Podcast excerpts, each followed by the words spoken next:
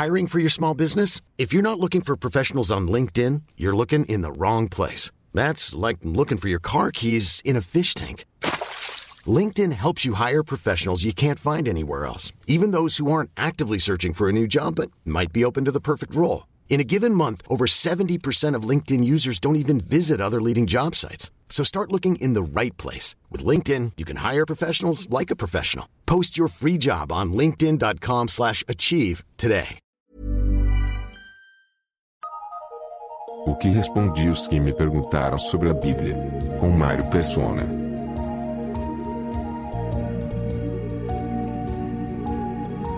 A pergunta é: devo protestar contra vídeos de humor que são colocados na, na, internet, no YouTube?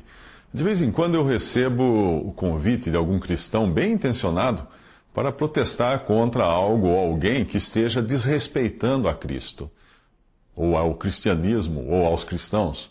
Uh, nos últimos dias eu recebi pelo menos dois e-mails me convidando a participar de um protesto contra uma produtora de vídeos de vídeos de humor na internet. Em que pese a boa intenção de quem promove tais campanhas contra, eu vejo isso como total falta de entendimento uh, do que é o mundo, do qual, de qual a posição que o cristão uh, tem nele, no mundo. A palavra de Deus fala: Este é o espírito do anticristo, do qual já ouvistes que há de vir, e eis que já está no mundo. Filhinhos, sois de Deus, e já os tendes vencido porque maior é o que está em vós do que o que está no mundo. Do mundo são, por isso falam do mundo, e o mundo os ouve. Nós somos de Deus. Aquele que conhece a Deus ouve-nos, aquele que não é de Deus não nos ouve. Nisto conhecemos nós o espírito da verdade e o espírito do erro.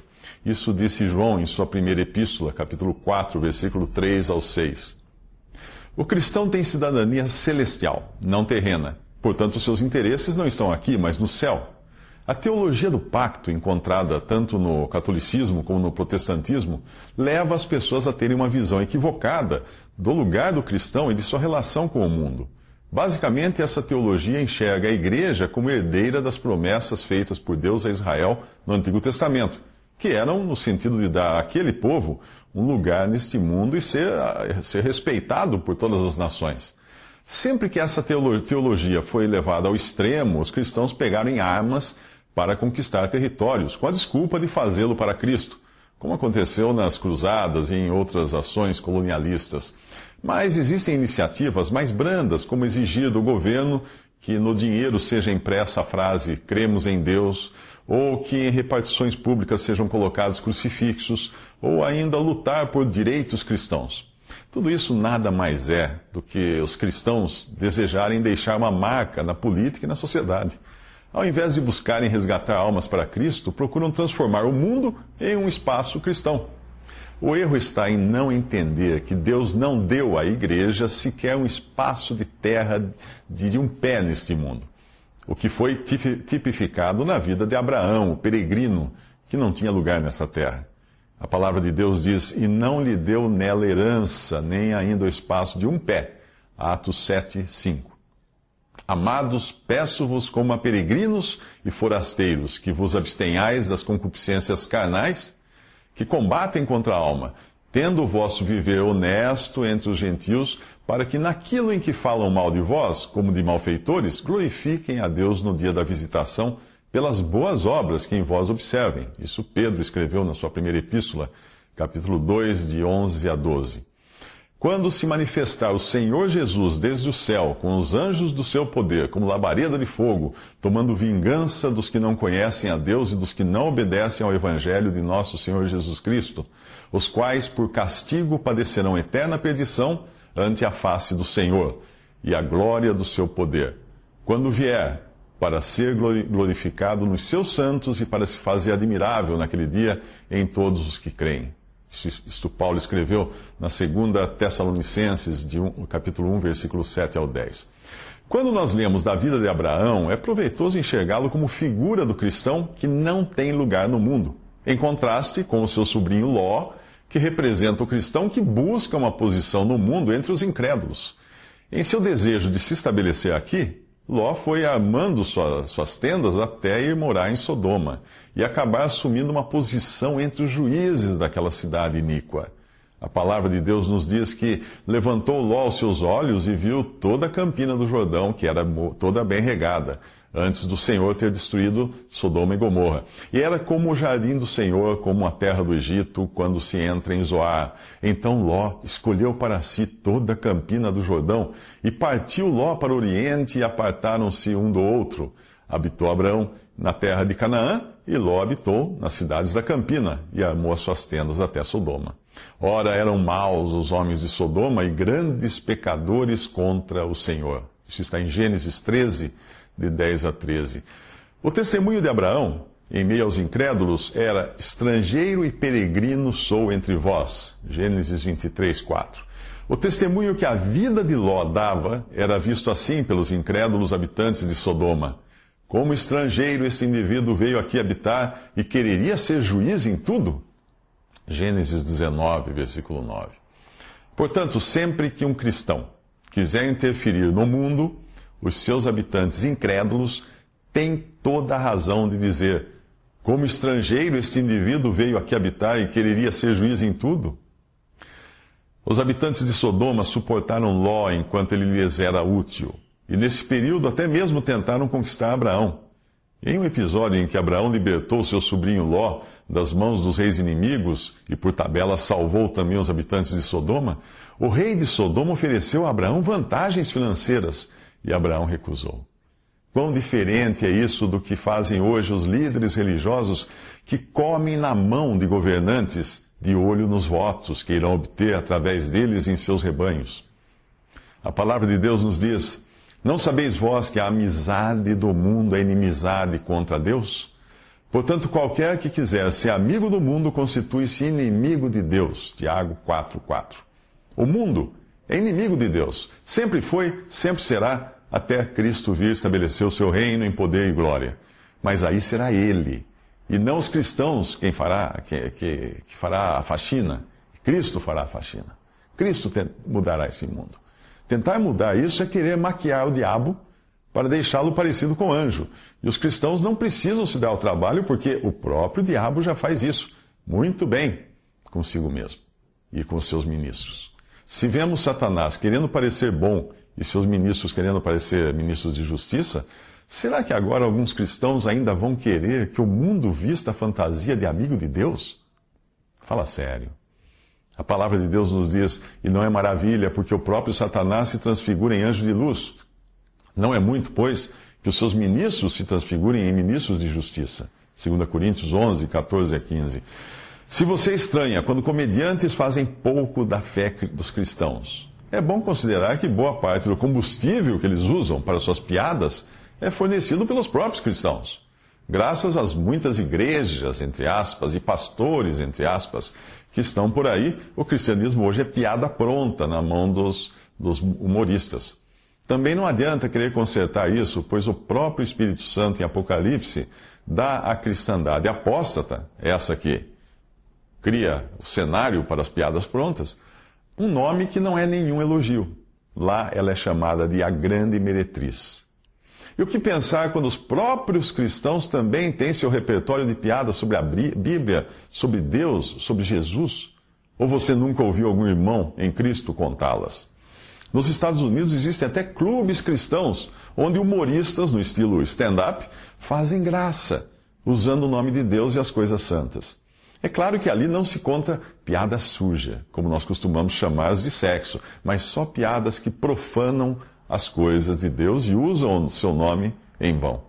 Enquanto isso, o mundo continuará a zombar de Cristo e da fé cristã, e o que se poderia esperar de um mundo que declarou: Não queremos que este Jesus reine sobre nós? Lucas 19, 14. Ou que gargalhou quando soube que o Filho de Deus estava morto? Vós chorareis e vos lamentareis, e o mundo se alegrará, disse o Senhor Jesus em João 16, 20, falando da, do que aconteceria após a sua morte. O espírito que prevaleceu no mundo quando Cristo morreu é o mesmo que prevalece hoje e será o mesmo no futuro, quando em Apocalipse nós vemos a reação do povo incrédulo diante da notícia da morte das duas testemunhas fiéis. E homens de várias, vários povos, e tribos, e línguas, e nações verão seus corpos mortos por três dias, três dias e meio, e não permitirão que os seus corpos mortos sejam postos em sepulcros. E os que habitam na terra se regozijarão, se alegrarão sobre eles, e se alegrarão e se mandarão presentes uns aos outros. Porquanto estes dois profetas tinham, tinham atormentado os que habitam sobre a terra. Apocalipse 11, de 9 a 10. Você já viu uma festa de Natal bem animada, com todos trocando presentes, se beijando e soltando fogos de artifício? Pois é, este é o sentimento real do mundo quando vê o testemunho de Deus na terra se dar mal. Se você ainda se surpreende por humoristas fazerem piada de Cristo, ou por cristãos serem perseguidos, você não conhece as Escrituras ou é muito ingênuo em pensar que um dia este mundo será um lugar maravilhoso, com todos alegremente dando tapinha nas costas dos cristãos. Não. Os versículos a seguir podem ajudar a refrescar a memória de quem se ilude, pensando existir no mundo algum respeito mínimo sequer por Cristo e pelos cristãos. Em 1 João 3,13, o apóstolo, o apóstolo João escreve: Meus irmãos, não vos maravilheis se o mundo vos odeia. Se o mundo vos odeia, escreve João ainda agora no seu Evangelho, capítulo 15, versículo 18, sabei que primeiro do que a vós me odiou a mim. Cristo falando isso. Se vós fosseis do mundo, o mundo amaria o que era seu, mas porque não sois do mundo, antes eu vos escolhi do mundo, por isso é que o mundo vos odeia, diz ainda o Senhor em João 15, 19. Sabemos que, todo, que somos de Deus e que todo mundo está no maligno, escreveu João na primeira epístola 5,19. Mas o que fazer quando humoristas ímpios fazem gozação com a pessoa de Cristo? Como, como agir quando cristãos são humilhados e perseguidos? Bem, existe a maneira humana e a maneira divina de reagir a isso. A, maneira, a maneira humana é bem conhecida: protestar, fazer abaixo assinados, entrar com petições públicas, exigir direito de resposta e coisas do tipo. Muitos cristãos irão argumentar que, como a Constituição faculta essas, esses direitos, essas coisas a todo cidadão, não há nada errado em utilizá-las para garantir o respeito a Cristo e aos cristãos. A maneira divina de reagir nós temos claramente demonstrada pelo modo de agir do próprio Senhor Jesus, quando era humilhado quando era perseguido, quando era zombado, quando era massacrado. Ele diz, a palavra de Deus nos diz: de sorte que haja em vós o mesmo sentimento que houve também em Cristo Jesus. Filipenses 2:5. Porque é coisa agradável que alguém, por causa da consciência para com Deus, sofra agravos, padecendo injustamente. Porque que glória será essa se pecando sois esbofeteados e, sofre, e sofreis? Mas se fazendo bem sois afligidos e os, e os sofreis, isto é agradável a Deus, porque para isto sois chamados, pois também Cristo padeceu por nós, deixando-nos o exemplo para que sigais as suas pisadas, o qual, quando injuria, o injuriavam, não injuriava, e quando padecia, não ameaçava, mas entregava-se àquele que julga justamente. 1 Pedro 2, 19 a 23. E continua em 1 Tessalonicenses: Vede que ninguém dê a outrem mal por mal, mas segui sempre o bem, tanto uns para com os outros, como para com todos. 1 Tessalonicenses 5,15. Não vos vingueis a vós mesmos, amados, mas dai lugar à ira, porque é, está escrito: Minha é a vingança, eu recompensarei, diz o Senhor.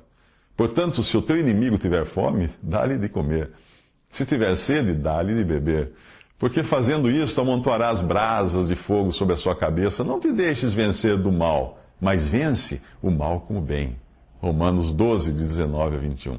Portanto, fica muito clara a reação que cabe ao cristão quando o seu Senhor é ofendido ou quando o próprio cristão é humilhado e perseguido. Entregar tudo ao Senhor. Assim foi também o exemplo deixado pelos apóstolos do Senhor, como explica Paulo. Até esta, esta presente hora sofremos fome e sede, estamos nus e recebemos bofetadas e não temos pousada certa.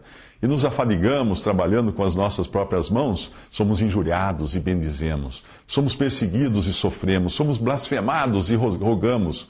Até o presente temos chegado a ser como o lixo deste mundo e como a escória de todos. Isso está em 1 Coríntios 4, de 11 a 13. Talvez você argumente aqui Que Cristo, quando viu o templo ser invadido por mercenários, pegou um chicote e os expulsou dali. É, pois é. É exatamente o que estou dizendo para você fazer. Deixar Cristo cuidar do assunto. Quanto às perseguições que, cair, que cairiam sobre os seus discípulos, o Senhor lhes disse, falando profeticamente, como eles estando no caráter ali nos evangelhos do remanescente de judeus fiéis que se converterão na grande tribulação, Cristo disse assim para eles: Tenho-vos dito estas coisas para que vos não escandalizeis. Expulsar-vos-ão das sinagogas. Vem mesmo a hora em que qualquer que vos matar cuidará fazer um serviço a Deus. E isto vos farão, porque não conhecem ao Pai e nem a mim. Isso está em João 16, de 1 a 3. Ora, quando estas coisas começarem a acontecer, olhai para cima, levantai as vossas cabeças, porque a vossa redenção está próxima. Lucas 21, 28. Bem-aventurados ou felizes sois vós quando vos injuriarem e perseguirem e mentindo disserem todo mal contra vós por minha causa. Exultai, alegrai-vos, porque é grande o vosso galardão nos céus. Porque assim perseguiram os profetas que foram antes de vós, disse o Senhor em Mateus 5, de 11 a 12. O que o Senhor diz ali? Quando vos injuriarem e perseguirem e disserem o mal contra vós por minha causa, protestem, procurem seus direitos, façam abaixo assinados. Não! Ele diz: exultai, levantai as vossas cabeças. Agora que você sabe qual é a vontade do Senhor, quanto a como deve agir, caso você ainda, uh, caso você ainda assim insista em procurar os seus direitos, ou fazer cumprir a lei, ou protestar de algum modo, saiba que então você estará agindo exatamente como os incrédulos comediantes. A diferença será que eles estão desobedecendo a Deus por atacarem, e você estará desobedecendo a Deus por se defender. Amados, não estranheis a ardente prova que vem sobre vós para vos tentar, como se coisa estranha vos acontecesse. Mas alegrai-vos no fato de seres participantes das aflições de Cristo, para que também na revelação da sua glória vos regozijeis e alegreis. Se pelo nome de Cristo sois vituperados, bem-aventurados sois, porque sobre vós repousa o Espírito da glória de Deus. Quanto a eles, é ele sim blasfemado, mas quanto a vós, é glorificado que nenhum de vós padeça como homicida ou ladrão ou malfeitor, ou como o que se entremete no negócio, em negócios alheios. Mas se padece como cristão, não se envergonhe. Antes glorifique a Deus nessa parte. 1 Pedro 4,12.